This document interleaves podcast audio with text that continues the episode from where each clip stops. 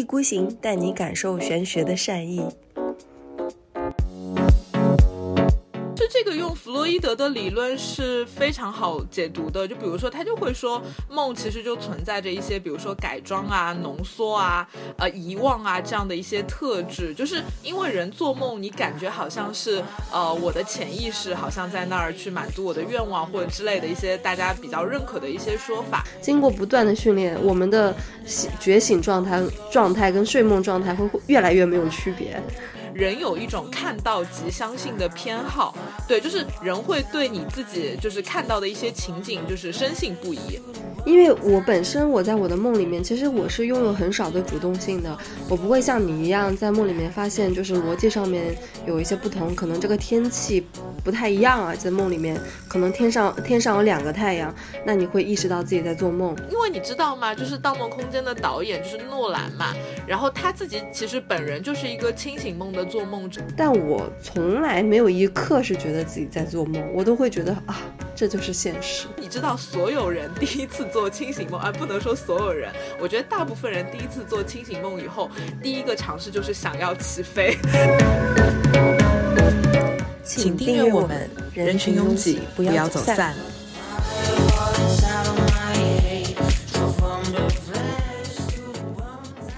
Hello，大家好，这里是一意孤行，我是小林，我是贝拉。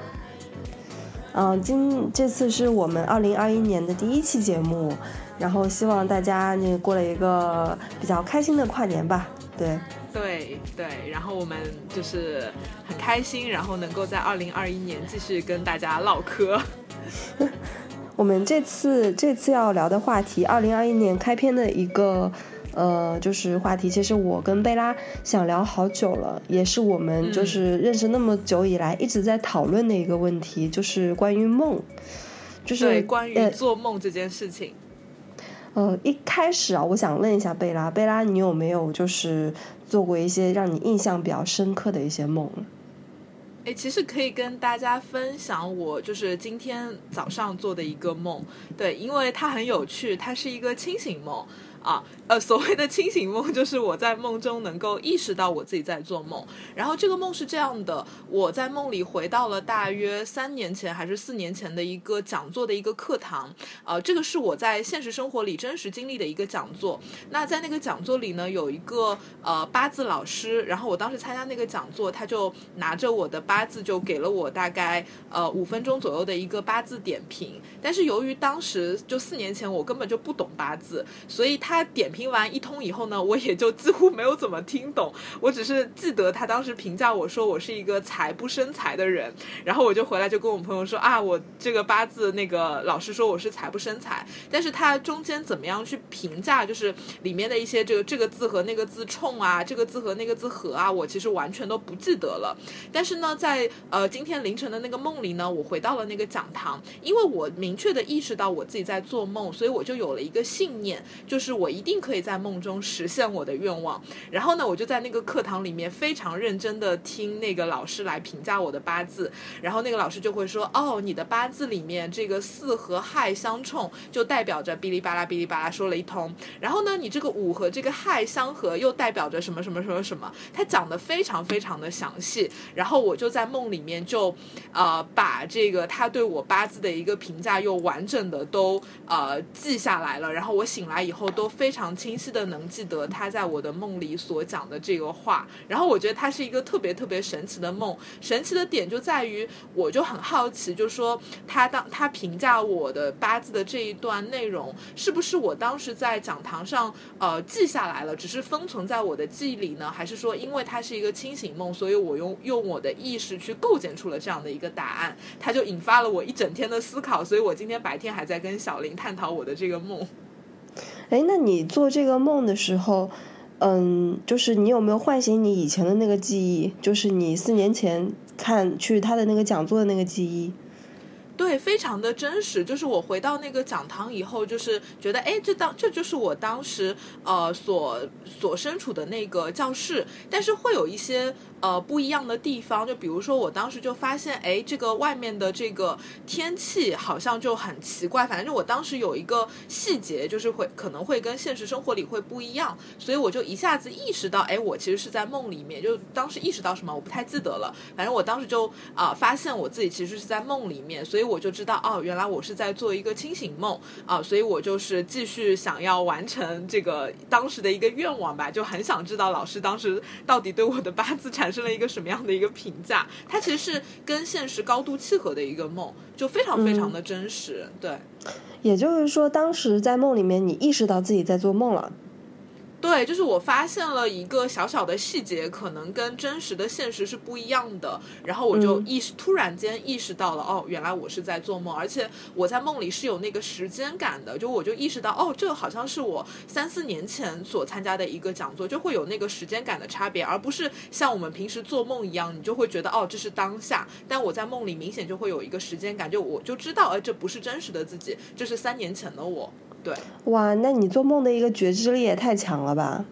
对，就是因为最近自己在练习做清醒梦，然后可能因为昨天睡前还在看清醒梦的书，所以就有刻意的做一些训练。所以昨天晚上其实做了两个小小的清醒梦，但这个是我印象比较深的一个。对，也其实不太常做，对，但是我有呃训练的话，或者是睡前我有去呃思考这个事情的话，就比较容易去做清醒梦。哦，那我可能跟你不太一样，我我在梦里面可能就不太会有一个比较强烈的一个自我意识在里面，然后我在梦里面我也做很。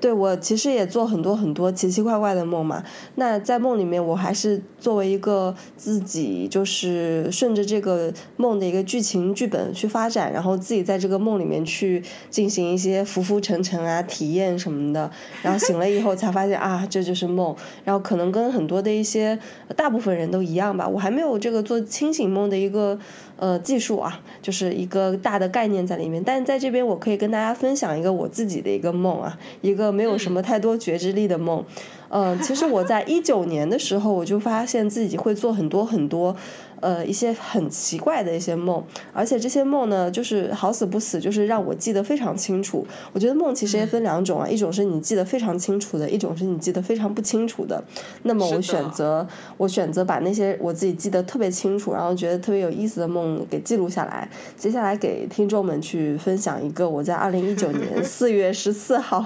做的一个梦。哇，好详细哦！对对对，我我我会那个就是下一个呃就是。对，下一个记梦的一个笔记，下个 A P P，把自己的一些梦给记录下来。嗯，然后这个梦啊来了，就是这个梦 是这么说的：你最好按时按量的正确服用我。就是这个是呃那个梦一开始的我眼前映入的一一一段话。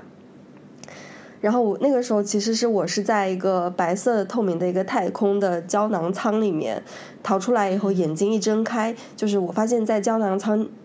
前面眼前有一排按钮，上面就是标着各种补给嘛，呃，他们在让我按时按量的正确服用它。然后这个太空舱的，像一个透明果冻一样，分好几个空间，每个透明果冻空间都有相应的服用指南。他们的一让我一定要按照呃这个指令去正确执行，否则否则我也不知道会发生什么，反正就是可能会发生一些很严重的一些问题吧。Anyway，它就是太空舱就一直在吓唬我。呃，如果不按照那样做的话，我会呃落得怎么样的一个凄惨的一个境地？然后我我把头伸出那个太空舱去看了一下，我发现我所在的那个就是太空舱如果冻一般的，大家可以把它想象成喜之郎果冻什么之类的，就是真的是一个果冻，呃，荔枝味儿的，就是泛一个粉红色的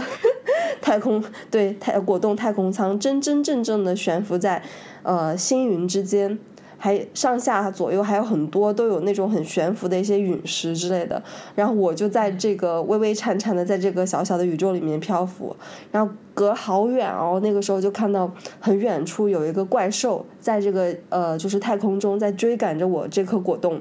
突然发现旁边有一个我认识的一个哥们儿，但我不知道他现实中是谁啊，他也在他的一个舱里面，但是我实在记不住他是谁了，我跟他也没有过多的言语。但他一下子突然显得很兴奋，一样一下子跳出这个舱，然后再往远处，他就真的在太空中以自由泳的形式，在呃宇宙与星云之间游了好久好久，游了很远很远。然后我就低头继续查看果冻太空舱给我的指令。呃，不知道过了多久啊，那个哥们儿就被那个我刚刚前面说的那个怪兽一路追着逃回来了。对，然后那个怪兽呢长得很厉害，满嘴的一种獠牙，就是可能是靠吃这些陨石为生的一种怪兽吧。然后呢，我就拿出了一个桨，就是就是船桨，太空舱有桨。然后等那个哥们儿逃 逃回到我这个舱上以后，我就在太空中就是一直在努力的划桨逃离那个怪兽。然后奇很奇怪的是，这个一整个过程我一点都不害怕，然后我就醒了。哇，这个梦太奇幻了吧！就感觉看了一部那个科幻片，特别奇幻。其实，其实我觉得我这个梦也有可能是那个时候看了那个《爱死亡机器人》，因为呃，二零一九年这个 Netflix 的这个呃就是电影呃剧吧，美剧对，非常出名。它里面有一部就是呃说关于梦，对。反正就是有一个，哎，我很好奇，就是你这个梦记得这么清楚，你是呃半夜突然醒来，然后把这个梦记下来，还是说你正常的睡到了早上，然后哎醒来以后突然记起来了自己做了这样的一个梦，然后把它记录下来的呢？我应该是正常睡到了早上，然后再把这个梦记录下来，因为我很很少在半夜四五点钟醒过来，然后自己还有这个力气去把这个 梦给写下来，我应该没有这个动力，我还是一个惰性比较强的人。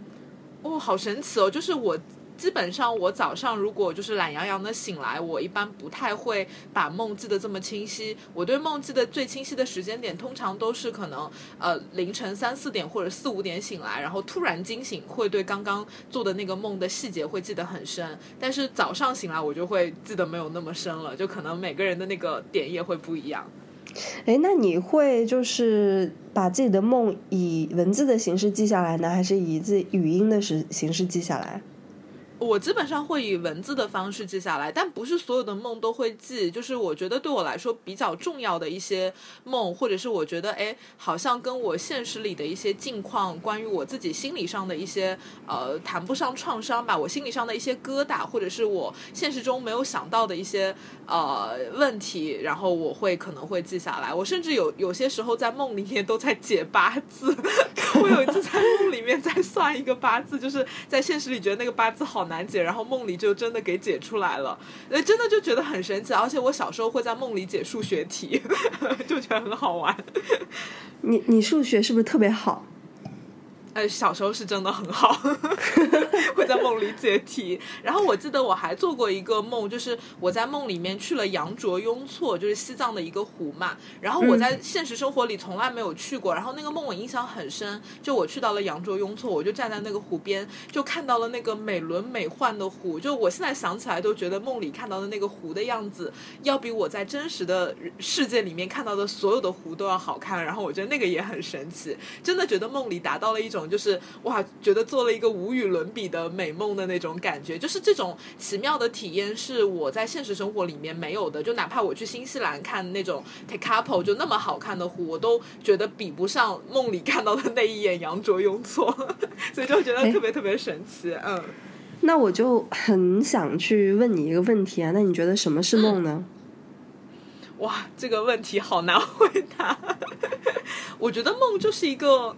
呃。心智的模型。对我，我其实觉得梦就是你的心智所构建出来的这样的一个世界，只是说这个构建的方式或者说构建的这个原材料可能会跟我们现实世界里你去认知外面世界可能会有点不一样吧。就通俗来讲，我们经常会讲哦，梦可能会跟潜意识有关，或者是像弗洛伊德的那种说法，它可能是你压抑的欲望、压抑的一些本能，就是类似像这样的，但是它本质上也是你自己的一些东西所构建出来的一个。世界吧，对，嗯，你呢？你觉得梦是什么？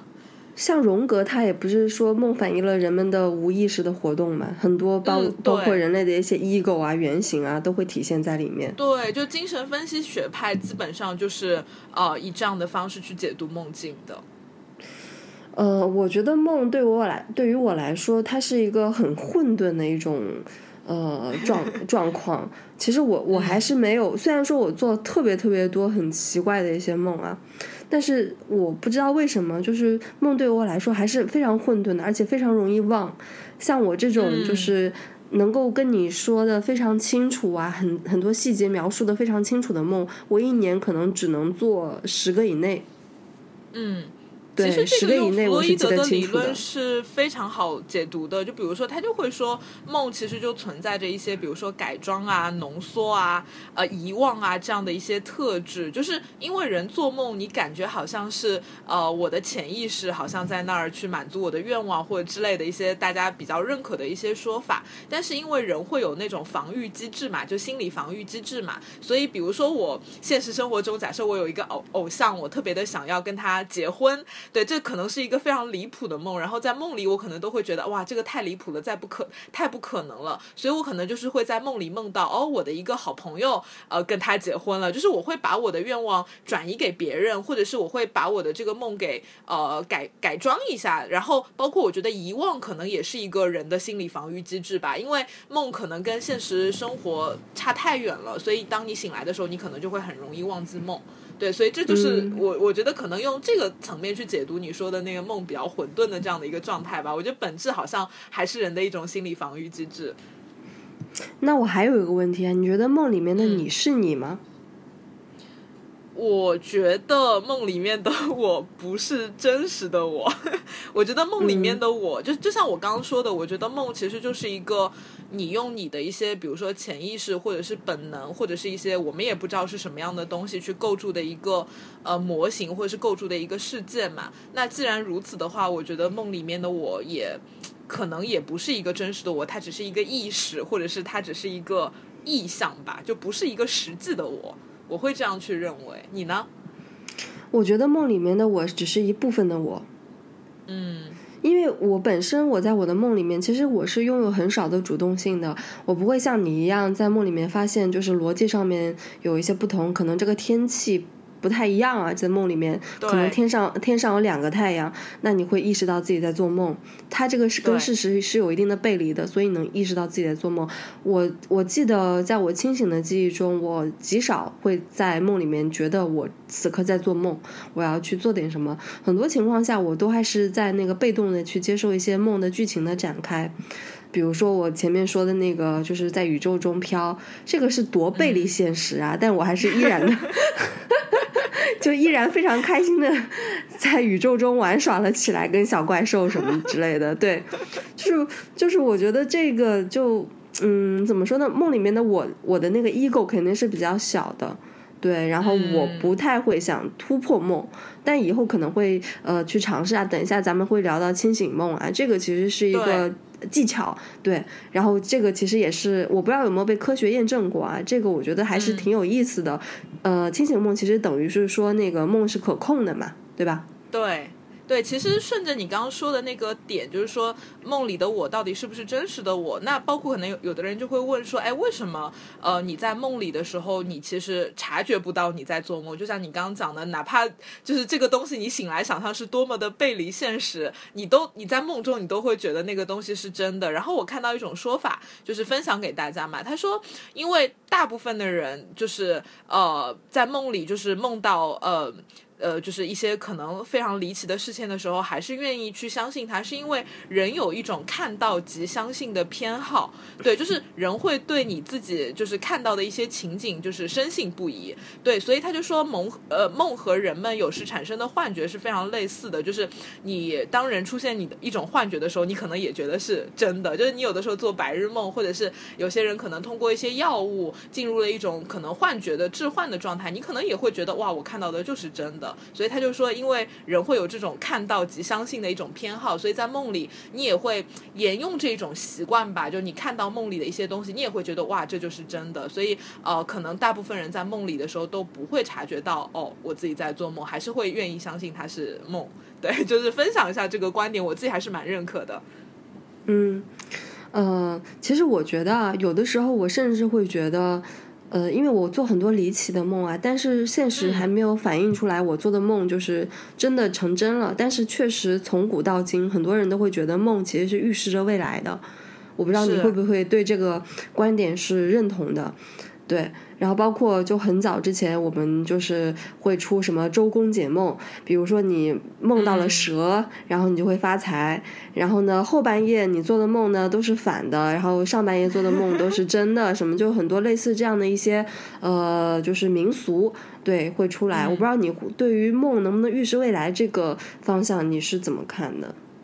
就。就是其实是这样的，就是可能我们之前也有提到弗洛伊德啊、荣格之类的。其实我觉得弗洛伊德他做了一件非常里程碑式的事情，就是他把梦这个东西科学化了。就因为他会觉得说，可能在弗洛伊德之前，大家都会觉得梦是一个特别离奇的东西，它可能可以预测未来，或者是它链接了一个呃其他维度的一个世界吧。然后直到弗洛伊德他会说，哦，愿望其实就是你的愿望的满足，或者是你被压抑的本能的一种释放，然后就把这个梦。的解释往非常科学化的呃或呃这个方向去指引了，但是呢，我一直都对梦呃是愿望的满足这样的一个理论是怎么讲呢？就觉得心存怀疑吧。然后我可以给大家分享一个小故事，关于梦的一个预预测未来的一个特质吧。就是有一次我跟我的朋友。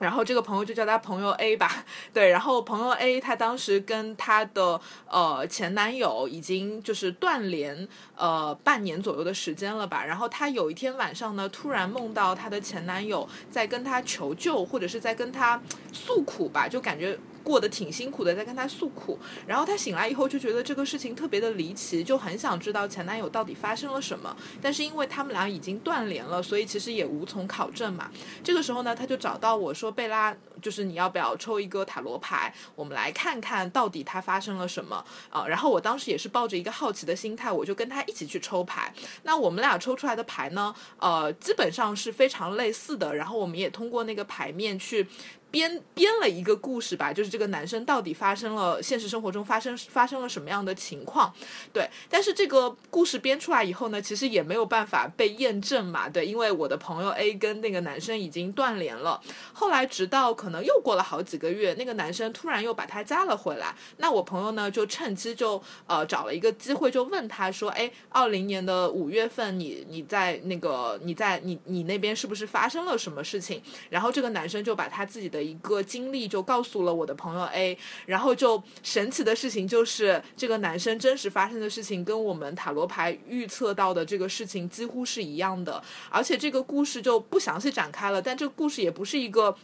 非常简单的故事，比如说哦，工作不顺利，还是一个蛮复杂的故事，就涉及到这个男生跟他家里面的矛盾，以及可能会跟一些金钱的纠葛有关，还是一个相对复杂的一个故事。然后这个事情就开始让我去不禁思考说，呃，这个梦是不是真的有预言性？或者我甚至在思考说，梦是不是一个类似像塔罗牌这样的一个工具？然后它可以体现这个宇宙的共识性，或者说它就可以去把这个世界上发生的事情。有点像通过梦的这个渠道给展现出来，对，但是这个东西只是我的一个想象，我自己没有遇到过，呃，类似的就是遇到预测到一个事情，然后它真实发生了，我自己还暂时没有遇到过，但是这个经历我觉得还让我觉得蛮蛮神奇的吧。哎，呃，共识性指的是共同的共，共同的共，然后意识的识，性性能的性，对吧？呃，时就是时间的时。我们其实，在呃塔罗，就是应该是我们节目的第四期吧，就是呃塔罗占卜的那个节目里，其实有提到过。就是我经常会跟呃一些来找我算塔罗牌的咨询者说，我说你不要把塔罗牌就呃单纯的想象成它是在预测未来，因为预测未来四个字听起来就非常的玄乎嘛。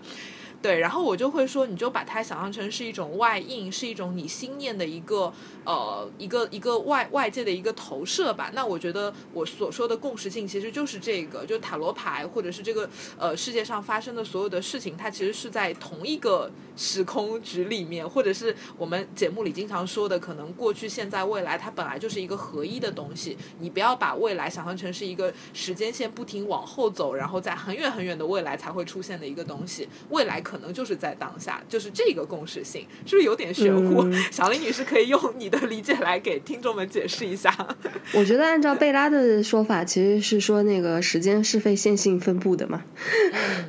对吧？然后如果是按照我的理解的话，按照刚才你说的那个小故事的话，那我我会觉得好像是那个意识穿越了。嗯，时间、空间以及人体、人类这个所有的一些界限，去到达了某种统一。嗯，就是在梦里的那种意识对，对，因为因为我也做过类似的这样的一些梦啊，就特别吓人的一个很真实性的梦啊，就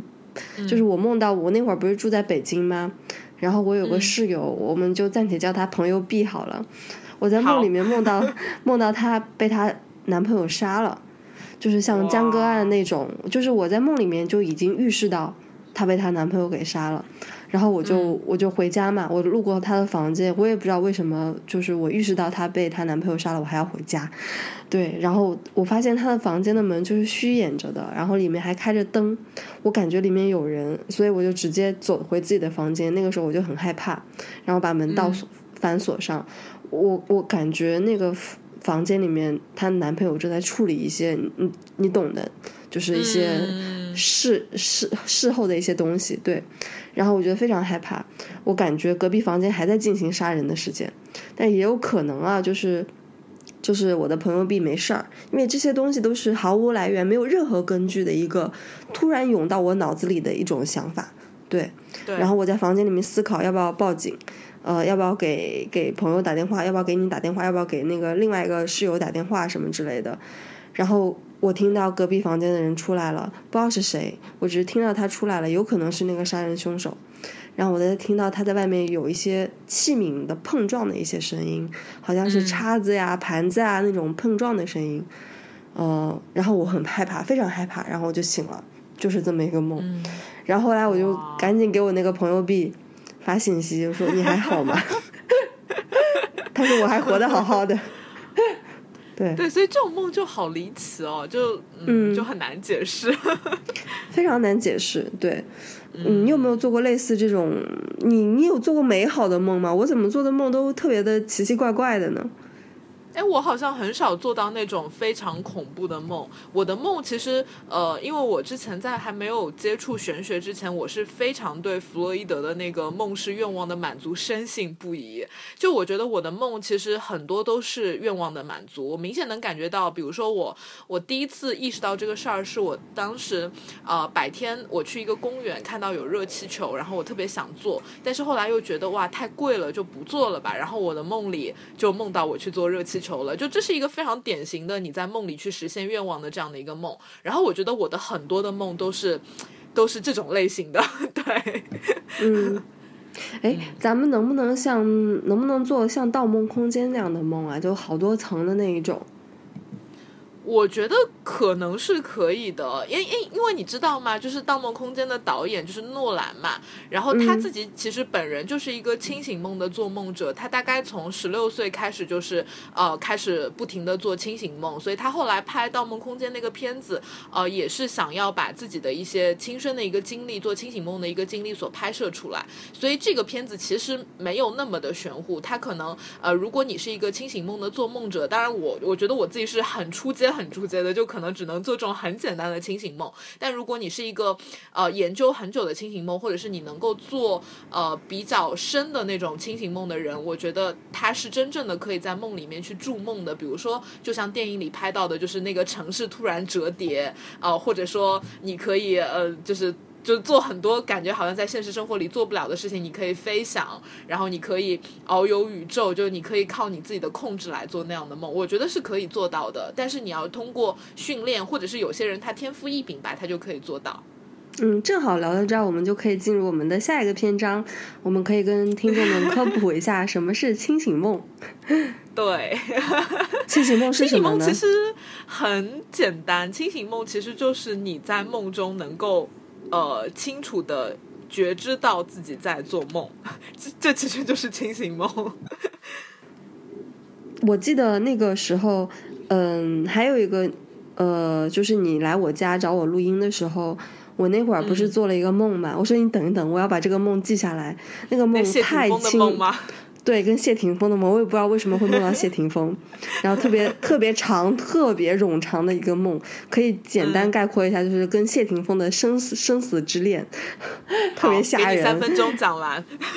不不不，不讲，因为太太太太长了，对，太冗长了。而且就是我觉得很奇怪，就是我本人对谢霆锋并没有任何的迷恋，就是他对我而言就是一个明星而已。我不知道为什么会梦到这个梦。我我我说这个是因为。那天是下午还是早上？就是我我已经那个醒了，然后我又睡了个回笼觉。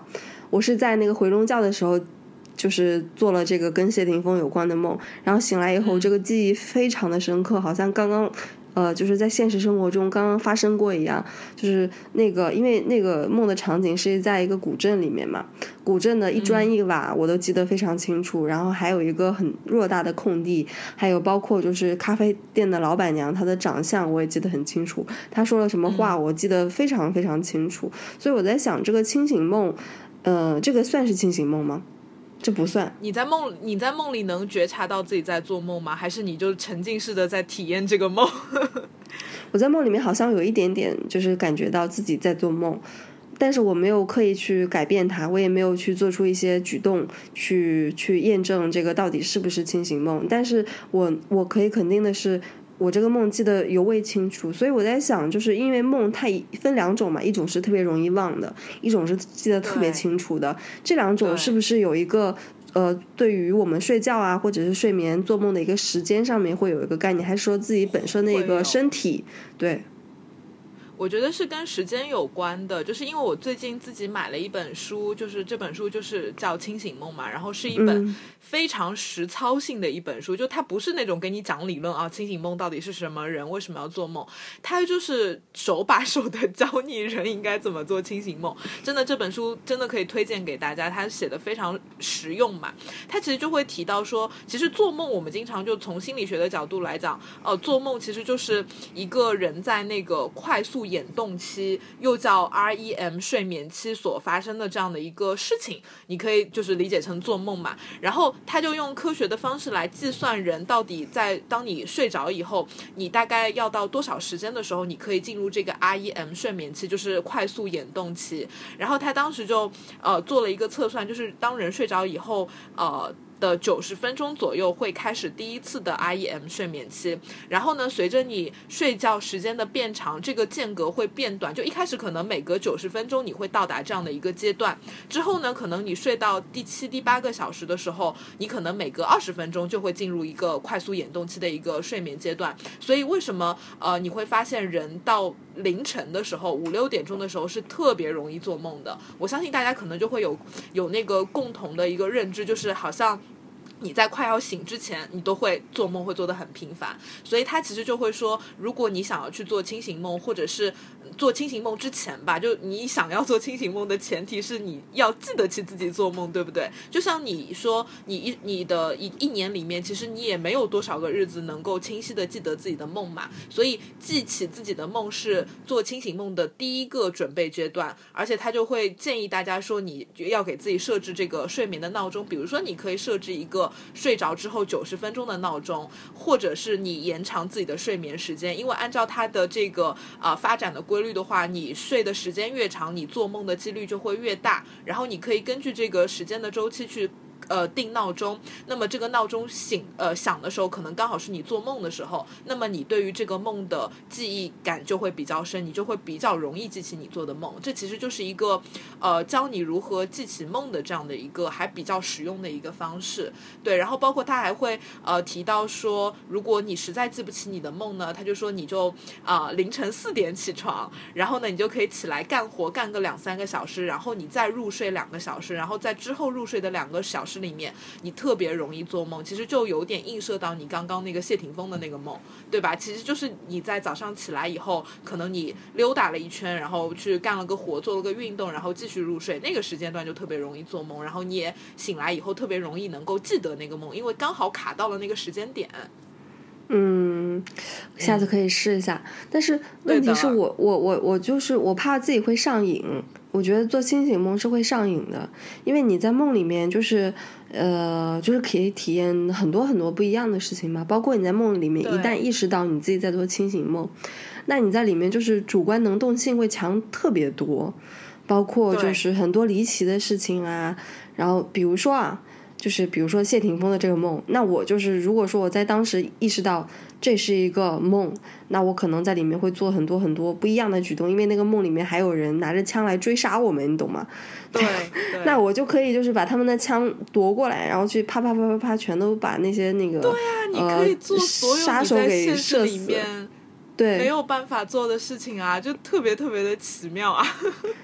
哎，你有没有过这样的一个呃尝试啊？比如说你做的这个梦，你知道自己在做梦。我我有的，就是我第一次，就是我买来这本书以后，就我在买这本书之前，我从来没有做过清醒梦。然后呢，我买来这本书以后，我就特别想要呃做做清醒梦嘛。然后我记得我当时做的，我大概这样练习了。一个一个多礼拜，当然练习的方式有很多啊，等会儿可以跟大家分享。我当时做的第一个梦是我梦到我好像搬家了，就我从我住的地方要搬到另一个呃就。隔了一条马路就很近嘛，然后当我搬过去了以后呢，我看到了一个书报亭，这个书报亭在卖一本杂志，叫《上海电视》。上海电视就是给大家科普一下，就是是一个我大概读初中的时候我特别爱买的一本杂志。这个杂志就是会列出这个这一周呃每个电视频道会放的一个呃电视节目，就是类似像这样的一个杂志。我小时候天天买，然后当时我在梦里就呃感受到了，哎，上海电视不是一个我小时候才买的一个杂志。嘛？它已经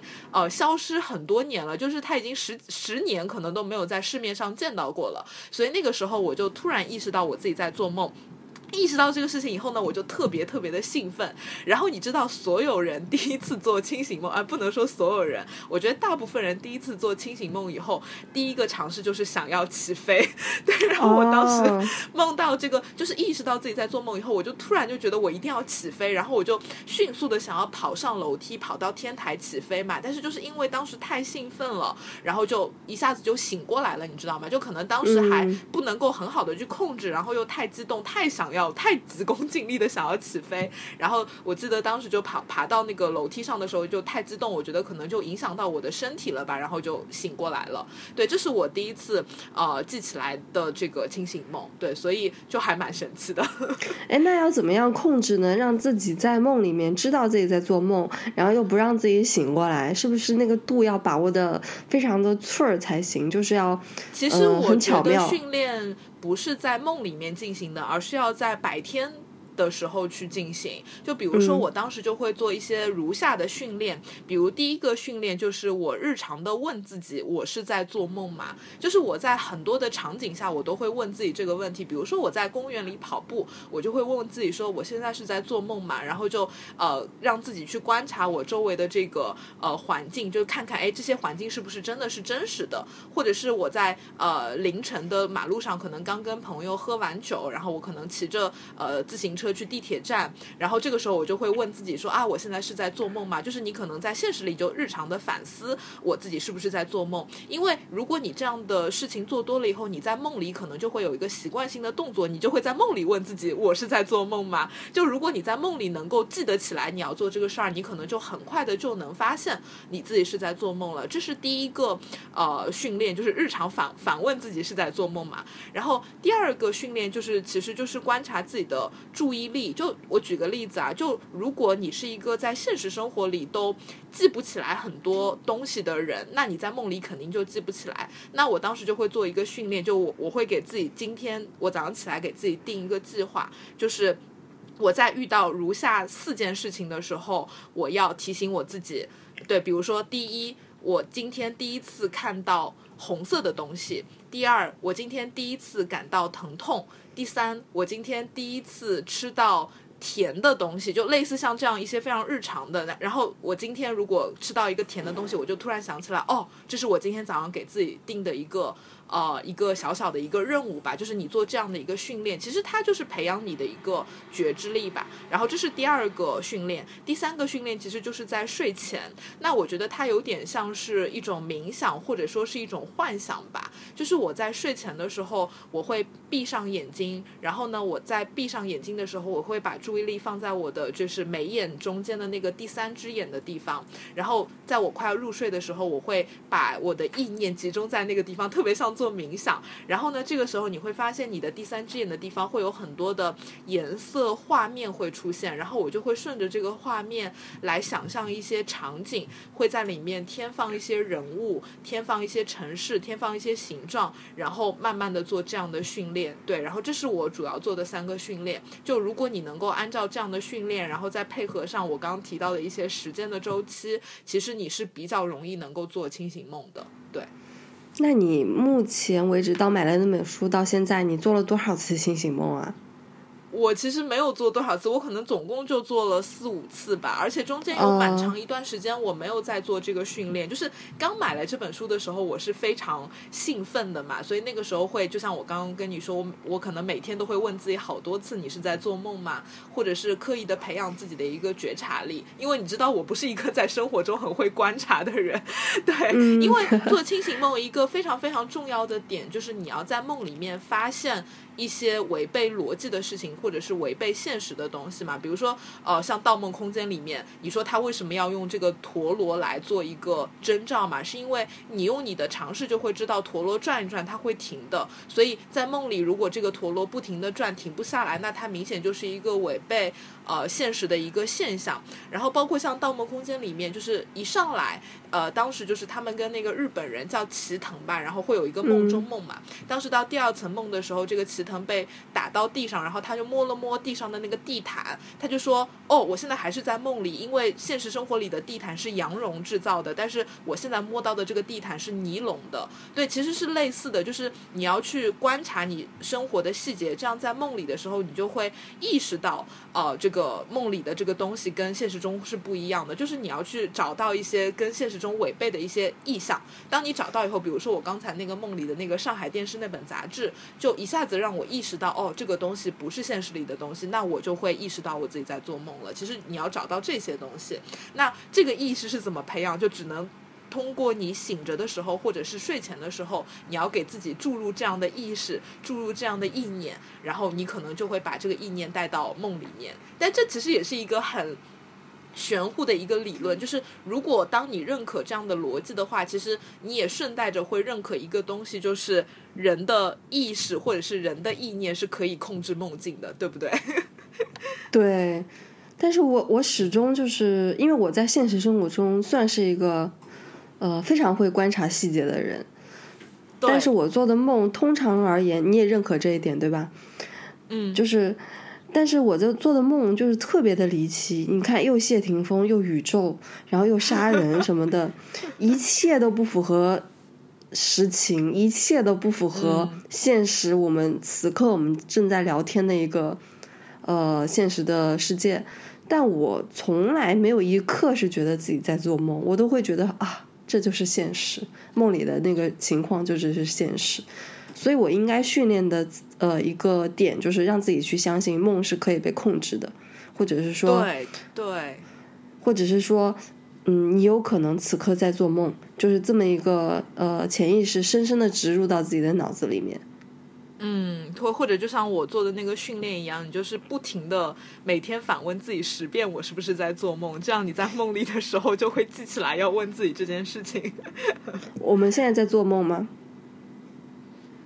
嗯，我我在认真的思考这件事情。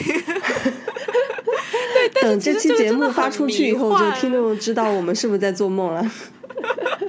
我觉得很迷幻的一点就是，当你在现实生活里开始思考我是不是在做梦这个事情的时候，你知道吗？我有一些瞬间真的觉得你分不清梦境和现实。就是我在想梦和现实到底有什么样的 差别？就是你会发现，你根本找不到一个非常十足的论据告诉我自己，我现在是在。现实里明白吗？就你刚问我这个问题的时候，我现在待在家里面，然后呃是一个很温暖的房间，我对着电脑，对着一台手机，对，然后我就真的在想，我我为什么我现在呃非常确定我自己在现实里面呢？我不是在梦境里面吗？对啊，你我们俩在做梦，然后一边在做梦一边在录节目，很有可能啊。对，对啊，也是有可能，就这东西根本没有办法被证实。那我们就现在接下来就一边梦着一边录吧，反正是一场梦，很 醒来还是很感动。我觉得这个就是一个非常非常飘的一个主题吧。我刚刚还在跟小林说，我说如果我们聊到这些东西，会不会太飘？就是关于现实可能也是一场梦这件事情。对啊，就是很有可能啊。对，而且这个清醒梦并不是说，呃，是我们两个人创的，或者说只是一本书。而且清醒梦它最初最初是跟宗教相关的，比如说有藏传佛教还有苏菲派，对。对对对，就是你去查一些跟清醒梦相关的资料的话，其实你会查到一些呃跟宗教相关的东西，比如说包括像圣经里面可能也会有一些内容跟呃清醒梦相关。然后最典型的其实就是藏传佛教，还有就是一个呃就是伊斯兰教的一个里面的一个比较神秘主义的分支叫苏菲派嘛。就包括像藏传佛教里的一些信徒，他们可能到现在他们都常提倡用清醒梦的方式来。呃，达到一种合一，或者是达到一种大彻悟的这样的一个状态吧。然后我记得我在看书的时候，它里面提到一个呃藏传佛教的上师叫达唐祖古，他当时就呃就提到，他就说其实呃睡梦他觉得是知识和经验的一个宝库。对，然后嗯，它也是一个探索现实的方式，但是大家都把它给忽略掉了。呃，甚至包括像那个苏菲派的一个导师，他讲了一个特别飘的话，他说人的一个根本性的错误就是他以为自己是活着的，他以为自己是清醒的，但是他只是在人生的等候室里睡着了。对他会觉得说，其实我们现在呃活着的人，清醒的人，我们都觉得我们是在现实里面，但可能很多人就觉得我们其实是在做梦。对我们其实是一个做梦的人，甚至我们是一个装睡的人。对，就这个东西就特别的飘。那我们就是运用我们的那个经验啊，不停的梦，不停的梦，然后呃，这这个不停的训练的情况下，我们的生活会以及我们的梦境会更具有灵活性。而且你想想看，就是我们就是醒着的时候可能是十几个小时嘛，睡觉的时候可能是七八个小时左右，其实时间长度是差不多的。经过不断的训练，我们的醒觉醒状态状态跟睡梦状态会越来越没有区别。对对对，就是我觉得做清醒梦，或者是尝试做清醒梦，以及呃那些。不太多的清醒梦的体验，真的让我意识到，其实我们对于现实的那种经验真的是非常主观的，就它并不是真实的和直接的。就是我现在在录节目，我我家里前面有一把吉他，但是我刚刚就在想，就是我认知到的吉他其实也是我主观构建的嘛。就是或者换一句话说，一个人在现实生活里去认知世界的那个方式，和你在睡梦里认知世界的方式，我觉得根本上是没有差别的。其实都是你的一种主观的。构建嘛，那所以如果你能够意识到这件事情的话，其实你会越来越去怀疑那个真实的自己是不是真实的自己，就很像我们这个节目一开始你问我的那个问题，就是梦中的你是真实的你嘛？我觉得就是我们聊到这个层面，我真的觉得，呃，当我开始有清醒梦的体验，或者是当我觉察到，呃，我去构建外面世界的这个模型的时候，我会发现，因为是模型嘛，所以它其实不是真实的，或者说它其实只是一种幻象，但是。这种觉知不会让我，我觉得是不会让我陷入某种所谓的虚无主义，就是哇，一切都是假的，没有东西是真实的。我觉得他给我的一个最大的一个嗯。一个一个认识是，我觉得我的自我或者是我自我的统一性，还有我在现实生活里所束缚到的那些东西，就开始逐渐的消失，就会让我觉得那些东西都没有很重要。对，或者换一句话说，这个话可能会有点绕啊，就是当你呃意识到你的自己并不是你认识到的自己的时候，其实你离真实的自己就越来越近了。这个这个话可能会有点绕，但是你可以去体会一下。就是你以为的，其实并不是你。以为的那样，那你可能就真的以为你就是真的到达了某种真的真真相那种感觉。对，就是比如说，换一句话说，就是如果你能够意识到梦中的你并不是真实的你，它只是一个意识，只是一个意象，只是一个你的心智模型的时候，其实你就会开始停止去认同这个非实际的你嘛。因为我们在生活里，我们都会想要我们要自我认同啊，我们要认识自己啊。但如果你在你通过清醒梦或者是通过梦境能够有这样的意识的时候，你就开始说，哎，我为什么要非得要认同？你就会更愿意去改变它。那么。我觉得一个人，如果你能够越少认同自己所认为的自己，那么你就有可能发现真实的自己。对我觉得他其实有点像是人跳脱出了你的主观的一个认知闭环，对你从你的这个自我的这个逻辑里跳脱出来了以后，你才能看到一个更大的世界。对。嗯，我们这个说 说做梦说说的太大了吧？说到最后，啊，或者或者或者，我觉得其实就是可以用弗洛伊德的理论来讲，就是其实讲到最后，我有一点点呃，就是想要就是推翻掉，也不能说推翻吧，就是我会想要去质疑弗洛伊德的那个理论，因为弗洛伊德经常说他觉得梦是愿望的满足嘛。那我会觉得其实这种呃解读方法其实还是非常的局限的，或者是它相对来说比较低维度，因为我觉得它其实还是在。讲哦，你自己有一些欲望，你自己有一些被压抑的一些诉求，然后你通过梦境来实现。就是你无论是现实的你还是梦中的你，好像都在围着这个你自己在打转。对，然后但是这个呃，你可能就只是一个现实生活中的一个一个一个平面或者是一个维度而已。对，但是我觉得可能梦它实际上会有一个更高维度的一个指引吧，它能够让你看到更多的东西，而不是永远局限在你自己身上。对，所以我会觉得可能是一个更高层面的一个一个一个指引吧。对，我们说的再飞一点，我们说的再飞一点，就是有没有可能在梦里面的你其实是处于另外一个平行世界的一个你？我觉得有可能，或者是说可能对，不是另外一个，是另外非常非常非常多个平行世界。对，你的意识其实跟那个世界的人是那个世界的你是共享的。只不过你们处于不一样的一个维度，你醒了以后，这个你有可能有一些记忆碎片你还留着。实际上，那个那个状态，比如说你想想看，呃，你梦里面你那个时候在参加那个八字老师的一个讲座，其实其实当你醒了以后，那个维度的一个你，其实他的生活还在继续，只不过你那个时候只是你的一个碎片，你你进入了梦境，你亏得了那么一些。呃，当时的一个情境，你醒了以后，你把这个记忆碎片给记录了下来，但是那边它是继续进行的。我觉得我我这边其实也是这样子，嗯嗯，哎，我我可以跟你分享一个故事，我不知道我能不能复述啊，但我觉得那个故事还蛮神奇的。那故事大概是这样的，就是啊，他讲的是有两个年轻人，他们一起去河边休息，这个时候呢，其中的一个年轻人他就睡着了。然后睡着以后呢，从他的嘴巴里面啊跑出了一只蝴蝶，然后呢，这个蝴蝶就开始往这个河边飞来飞去，然后河上呢有一个小岛，就这只蝴蝶就很快乐嘛，四处的飞翔。然后这个时候，那个醒醒还醒着的那个少年就觉得很无聊，就开始往这个水里扔石头。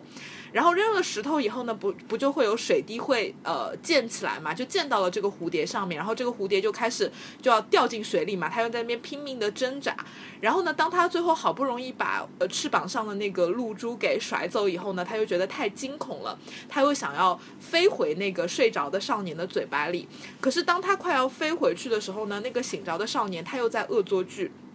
对，然后他就拿一片叶子，呃，堵住了那个睡着的人的嘴巴。然后这个时候，不是这个蝴蝶就飞不进去嘛，就一直在那儿挣扎，想要穿破那片树叶回到那个人的嘴巴里面。然后这个时候呢，那个醒着人就觉得算了，我就不不搞这些事情了吧，就把那个叶子给拿走了。那这个时候呢，那个醒睡着的少年突然醒了过来，他就跟那个醒着的少年说：“哇，你知道吗？我刚才做了一个梦，梦里我生活在一个非常非常安逸的一。”个城堡里面，可是我觉得太无聊了，所以我想要去外面闯荡。然后他就说，他就去外面闯荡，他发现哇，外面的世界太美妙了，有翩翩起舞的少女，然后有很美丽的风景。然后呢，他就说，可是当我沉浸在那样的世界里的时候呢，突然有暴风雨来临了，然后风很大，雨很大，然后他就很惊慌，他就想要逃回他原来那个舒适的城堡。可是当他逃回去的时候，他就发现那个城门给关上了，然后他就。就很紧张，他就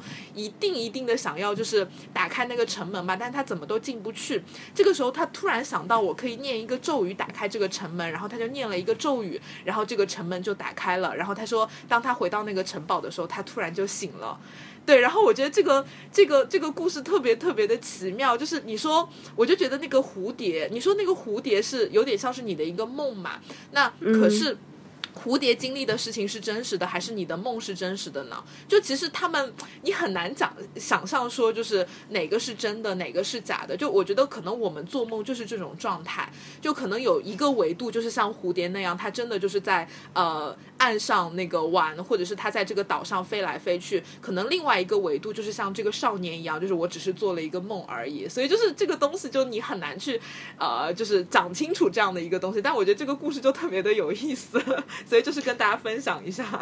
我还我还觉得嗯挺有意思的，子非鱼，还挺好玩的。鱼之梦，对对对对，会有会有这种感觉，对。所以其实呃，我刚刚还在跟小林，就我们在录节目之前，我我就跟小林讨论了一个东西嘛，我就说呃，就是可能这个部分会有点飘啊，就是呃，因为呃，我们刚刚提到说藏传佛教或者是像苏菲派，他们可能会通过呃做清醒梦来达到一种。呃，怎么讲合一的那种境界？然后当时就是有一个有一本著作叫《睡梦瑜伽》，然后他就讲的是那些就是通过做睡梦瑜伽的那些修行者，然后他们来达到一种。自我觉察或者是合一吧，他当时就列了五个，呃，五个进度，就是说，如果你能够一步一步往下走的话，你最后是可以通过练习清醒梦来得到合一的状态的。然后我们就可以跟啊听众来分享，就看大家现在能够接受到第几个 维度，好不好？哦，这这五个维度都很飞，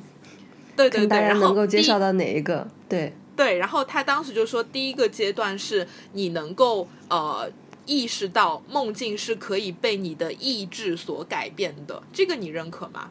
认可，认可，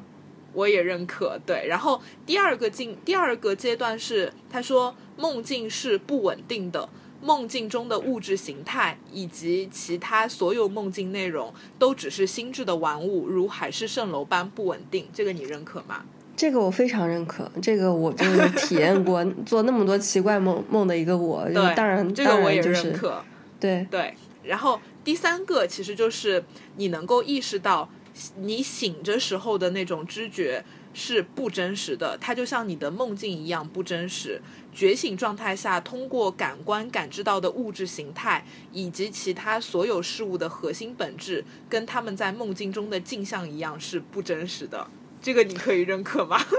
这个我百分之六十认可。哦，我跟你差不多，就是我其实还蛮想要认可他，但是好像有很多所谓的尝试或者是怎么样的，有点。好像把我就是阻拦在门外吧，因为他当时他他提到的一个理论依据说是说，因为人的睡梦状态和觉醒状态所使用的知觉过程是一样的，对，就是人用的是同一套的心理表征或者是心理模型来认知外面的一个世界，所以他的一个理论是，如果既然这个是模型嘛，认知模型嘛，那。这个东西也不是真实的，你认知到的也只是一个很主观的一个意象，或者只是一个幻象。所以他会说，现实世界或者是你醒醒的时候的状态和你呃做梦时候的这个状态其实是一样的。这个这个百分之六十认可吧？但但我觉得唯一让我那百分之四十不太认可的是意识层面，我是大概理解，因为你呃睡着的时候跟你醒着的时候，你的脑子。就还是你嘛，就是脑动的脑脑脑内活动其实是都是一致的，不可能说你在睡梦睡梦中你就不思考东西了，你就不会对东西产生怀疑，你就不会对线下的一些呃就是。嗯，你碰到的一些剧情去产生一些应激反应，包括你在睡梦中你自己，你也说你会解八字，你脑子也是在动的，对你其实也是有很多人在跟你说话，你也是在在跟他说话的。唯一让我觉得有一点就是，呃，跟现实中我会觉得有一点出入的就是触觉。我们在现实生活中，我摸你，你摸我，我们有非常清楚的感觉到那个触觉，但是在梦里我发现就是没有这种触觉的感觉，对。嗯，而且你不会觉得疼。呃，清醒梦的研究的时候，他就会说，就是当你学习做清醒梦或者是控梦到了一定程度的时候，就是你的知觉、味觉、触觉、听觉。呃，各种感官都会被打开，然后可能那个感觉的强度会比现实生活中更强。因为有些人可以做到，但是因为我也没有真实的体验，所以就是也没有办法现身说法。那比如说我在梦里面，如果说我已经练到了清醒梦的高手、最高 master 那个级别，我在梦里面，如果说有人朝我开枪，我会感到撕裂的疼痛吗？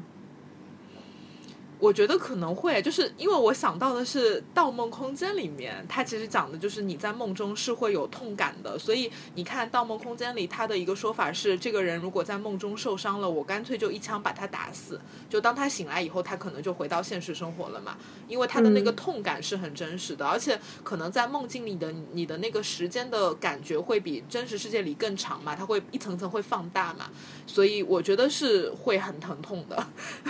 嗯。我暂时没有感受到什么触觉。如果你在梦里面感受到，你知道自己在做梦，然后你可能也可以非常真实的去体验一下你被枪打到可能是什么样的感觉。对，或者是你可以去做一些违反常识的事情。我当时看这本书的时候，他这个作者举了一个例子，他说对他来说意义非常重大的一个梦是，他有一次梦到自己呃开了一辆跑车在这个海滩边跑嘛，这个时候呢，就路边有一个非常婀娜的一个美女就想要搭车。然后呢，他就说他特别想让那个美女上车嘛。后来就觉得说，哎，既然我在做梦，那我就做一些不一样的事情好了。然后他就拒绝了那个美女。这个时候，他车一直一直一直一直开，然后最后他这个车冲向了宇宙。然后他那个车就是在宇宙里面翱翔，而就是他就说，呃，你在如果你能够意识到自己在做梦的话，就是你能够去，嗯。撇开你现实生活里的一个一个范式或者是一个呃一个预测吧，就你原来可能会觉得哦，这个美女上车，我可以跟跟他发生一些特别美好的事情，但是你可以打破掉它，然后之后可能就会有一些更离奇的事情会发生。嗯，那还蛮有意思的。哎，我们接下来还有两层是什么？对，还有两层就是会有点嗯难以理解了，就是它第四个阶段就是大彻大悟。就是你能够意识到轮回内的一切皆皆有如梦境般虚幻，这个我已经完全没有办法体会了，这个都是太高阶了。然后最后一个第五个阶段就是合一。对，就是最终你跟宇宙的一个真正的一个合一，对，这个就是非常非常的飘的一个东西。但是我相信，可能对于一些修行者来说，呃，也许他们真的能够通过这个东西来达到一种觉察吧。因为我觉得它其实还是跟瑜伽、冥想这些东西是有共通性的。嗯，哎，我觉得说到现在，我觉得。呃，关于梦这个东西，就是我们也只是一个入门者嘛，就是我们在这边聊聊这些自己的一些梦境啊，聊聊自己对清清醒梦的一些觉知、一些看法，其实不代表我们以后不会再做类似进一步的一些呃节目，因为我觉得你人生这么久，你一半时间都是在睡觉，哎，就是这个是一个非常巨大的可以被开发的一个。怎么说呢？一个场域，一个空间吧，就特别好玩儿。嗯，对，就是当我之前想要试图多做一些清醒梦的时候，我真的睡眠时间都会变长。原来可能睡前就是啊刷刷手机啊，对吧？刷刷微博啊，然后那个时候就觉得嗯我要做梦，然后就真的很很很乖的十一点钟关了手机，然后在那边开始进入要做梦的一个状态，然后也会刻意的延长自己睡觉的时间，因为按照他的一个理论嘛，就是你睡觉时间越长，你的那个 REM 睡眠期发生的呃间隔时间会越短嘛，所以一个每天睡。八小时的人一定比每天只睡五小时的人，他做梦的一个概率会更大，或者是做清醒梦的一个概率会更大。对，所以也是鼓励他要多睡觉，不要不要每天只睡五个小时。如果你能够睡到九个小时、十个小时的话，那你这个呃在梦境里面体验一些非凡人生的可能性就会更大一点。哎，那你觉得会不会有那种，就比方说是一夜无梦的这种状况啊？还是说一夜无无梦的话，只是对方只不过是这个人忘了自己在做的梦？我觉得会有，嗯，蛮多可能。比如说，如果你睡前喝了酒，那么我会觉得，如果我睡前喝了酒，那我可能就是这一夜我基本上不会做梦。对，然后还有一个就是我很累很累的时候，我可能也不会做梦，就是我记不起来这个梦，会有。会有，嗯，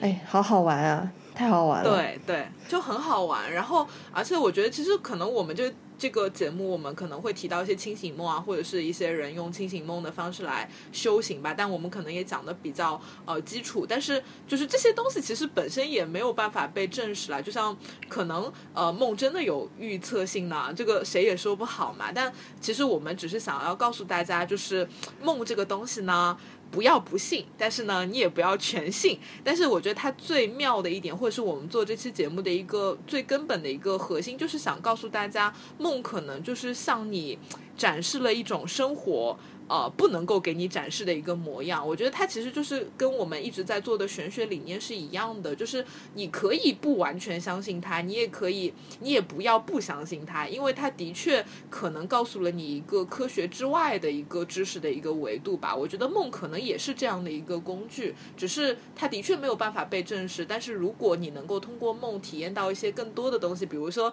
像我，我在梦里面可能就尝试要起飞，或者是我在梦里面去实现了我的。一个愿望，我觉得它也是一件很美好的事情。嗯，我我你前面说的尝试要起飞，我突然想到，我如果在梦里面，我可能会去楼上找一个高楼跳下去，看自己会不会摔死。对对对对，还是会起飞。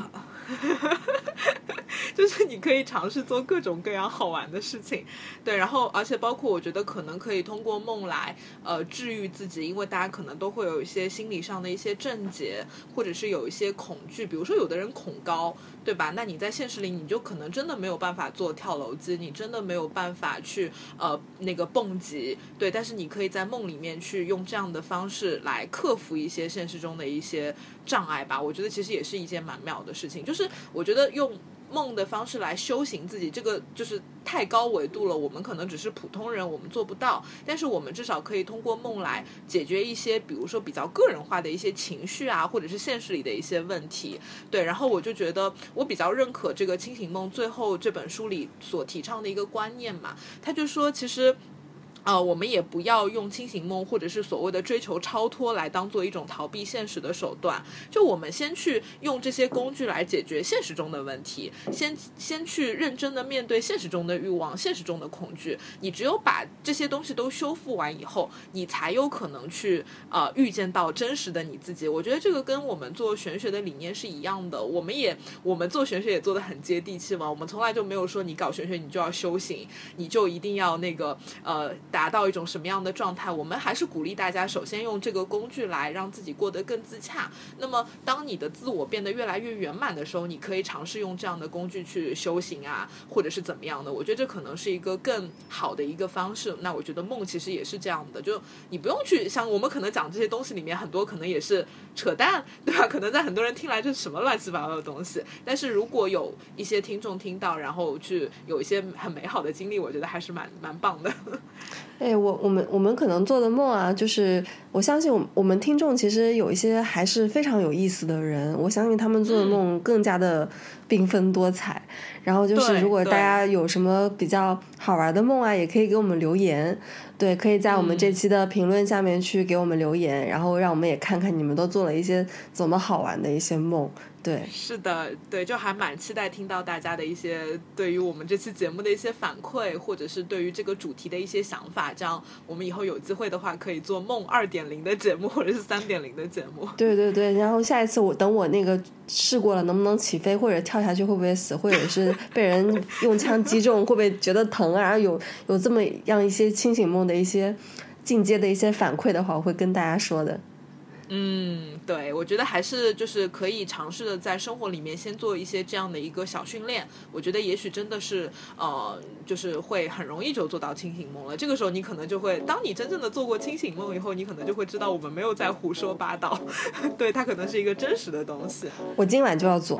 好，睡前认真、认真努力的想象这个事情。对，好的，好的。那我们今天节目也录的差不多啦。喜欢我们的节目，请上苹果 Podcast 给我们打五星好评。然后也欢迎大家在各个渠道、各个平台给我们留言、点赞、转发。如果你觉得好的话，这期节目呢，就是呃前面也说了，大家积极留言，留下你的梦境，对，让我们也看一下。嗯，对。